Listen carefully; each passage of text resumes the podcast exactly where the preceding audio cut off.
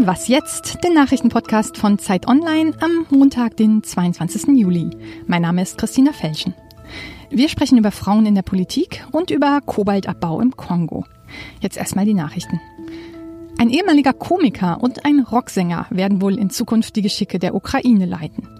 Bei der Parlamentswahl kommt die europafreundliche Partei Diener des Volkes laut Prognosen auf 44 Prozent der Stimmen.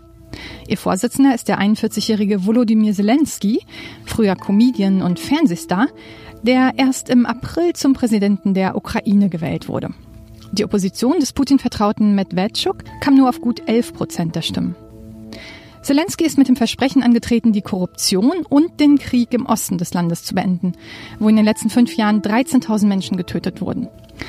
Koalitionsgespräche bot er dem anderen Politneuling an, dem Rocksänger Wakatschuk, der die Partei Die Stimme leitet. In Bremen entscheidet sich heute, ob die rot-grün-rote Koalition zustande kommt. Die Bremer Linken können noch bis zum Nachmittag bei einem Mitgliederentscheid abstimmen. Mit dem Ergebnis wird dann am späteren Abend gerechnet.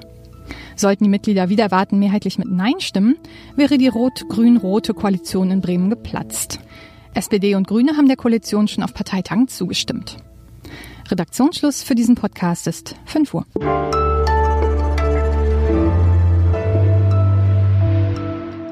Herzlich willkommen an diesem Montag. Ich bin Munja Mayborg.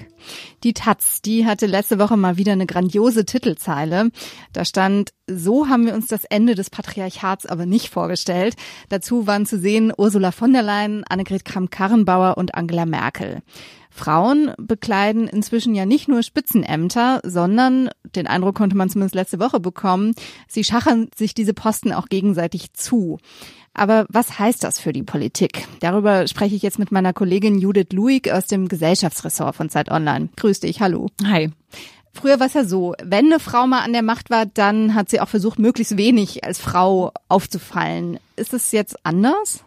Ja, auf jeden Fall. Ich glaube, das eine ist, dass äh, von der Leyen zum Beispiel in ihrer großen Rede jetzt auch das Thema Frauen und Feminismus praktisch direkt offensiv selbst angesprochen hat. Normalerweise äh, wie du schon gesagt hast, tun Frauen, die in Spitzenämtern sind, eigentlich so, als wenn das gar kein Thema wäre, als wenn sie im Prinzip keine Frau wären, wenn man so möchte. Mhm. Bei Merkel hat sich das ja auch ein bisschen geändert. Die war ja auch nicht von Anfang an so offensiv mit ihrem. Ja, Merkel war ja sogar mal Frauenministerin, äh, aber das ist äh, nicht groß Hat aufgefallen. Nicht nee, das haben auch alle vergessen mittlerweile, glaube ich. Ähm, äh, bei ihr finde ich es eigentlich am interessantesten, wie das so langsam an sie rangetragen ist. Das ist so ein bisschen der Typus, der sie ja auch ist. Ne? Sie schaut sich die Welt an und ähm, sie kann auch ihre Haltung irgendwie ändern. Sie ist 2013 gefragt worden auf so einem Podium äh, mit der Brigitte, ob sie äh, eine Feministin sei und da hat sie ganz klar gesagt, nein, äh, ist sie nicht. Ähm, das würde die Feministin traurig machen, wenn sie behaupten würde, sie sei eine Feministin.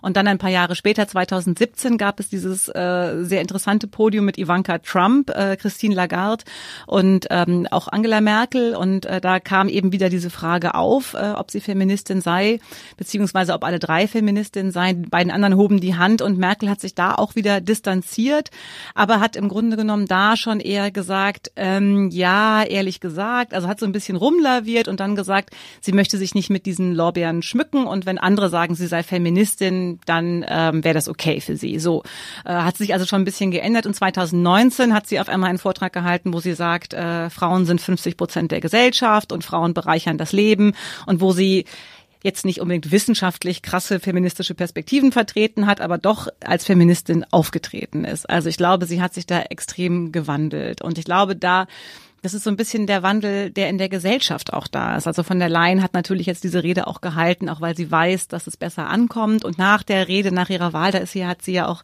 sofort diese Umarmung mit Federica Moderini gemacht. Äh, das fand ich auch einfach ein tolles Bild.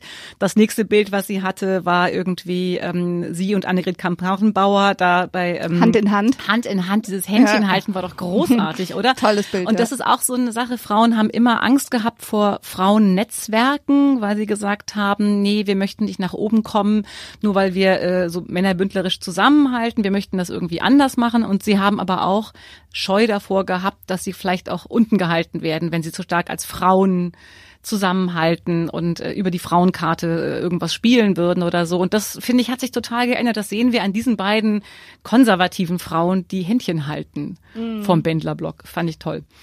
Ist denn von Frauen eine andere Politik zu erwarten? schön wär's, oder? Ja. Wir haben jetzt mehr Frauen, deswegen wird politisch alles besser.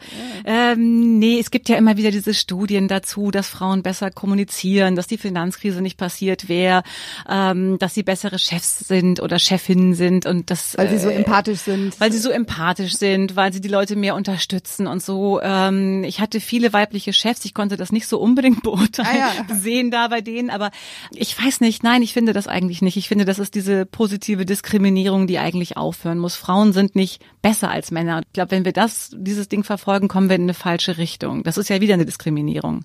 Danke dir. Bitte.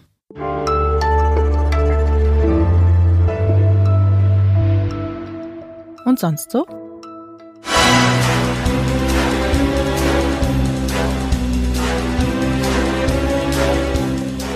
Gerade laufen ja die Dreharbeiten zum neuen James Bond-Film, dem 25. Fast täglich gibt's neue Gerüchte. Zum Beispiel, dass Christoph Walz, der Bösewicht aus dem letzten Teil, wieder dabei ist.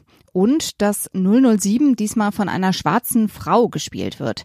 Das hat die Daily Mail berichtet. Demzufolge spielt die britische Schauspielerin Lashana Lynch die Agentin 007, nachdem sich James Bond zur Ruhe gesetzt hat. Aber Daniel Craig taucht natürlich doch noch auf, denn bei aller Veränderung, manche Dinge bleiben beim Alten. The name's Bond. James Bond.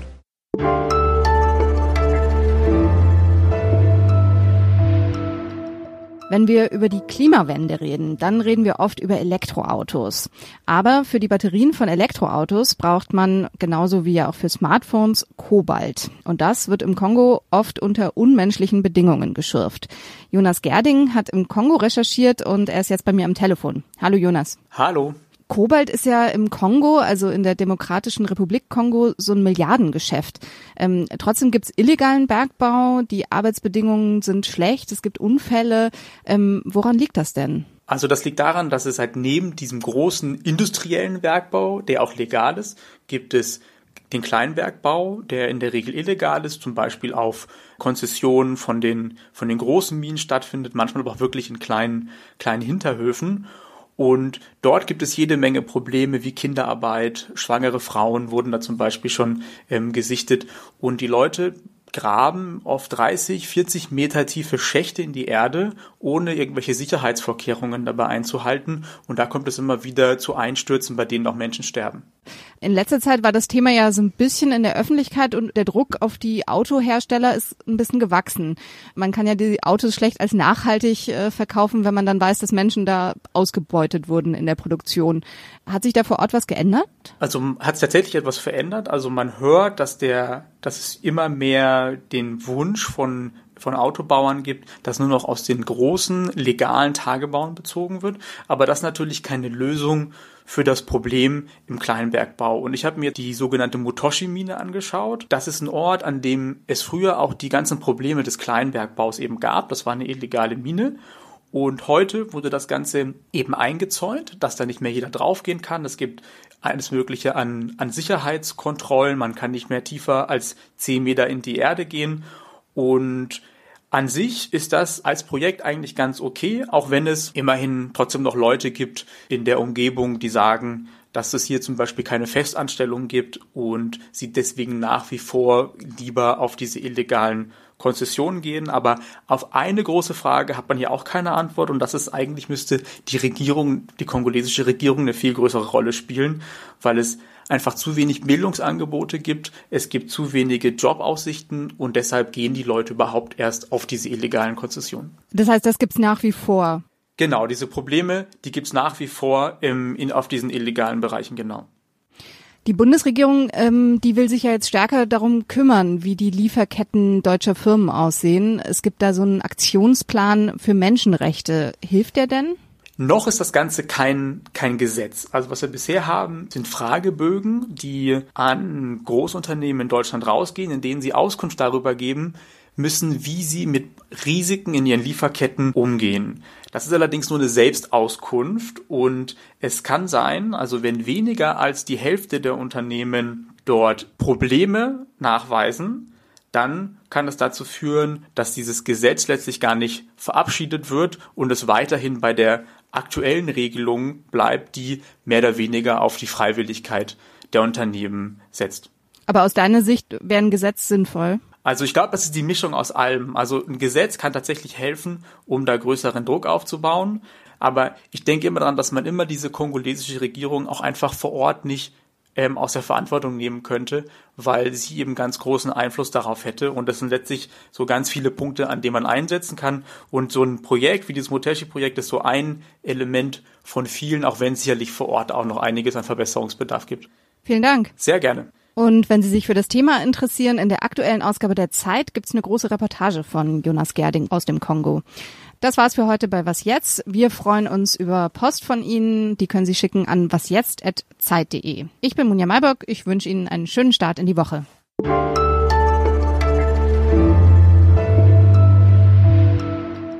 Wie gesagt, die Leute machen das nicht, weil die das gerne machen, sondern weil sie einfach wirklich sonst nicht wissen, wo sie irgendwie ein bisschen Geld herkriegen, um irgendwie eine Familie durchzukriegen.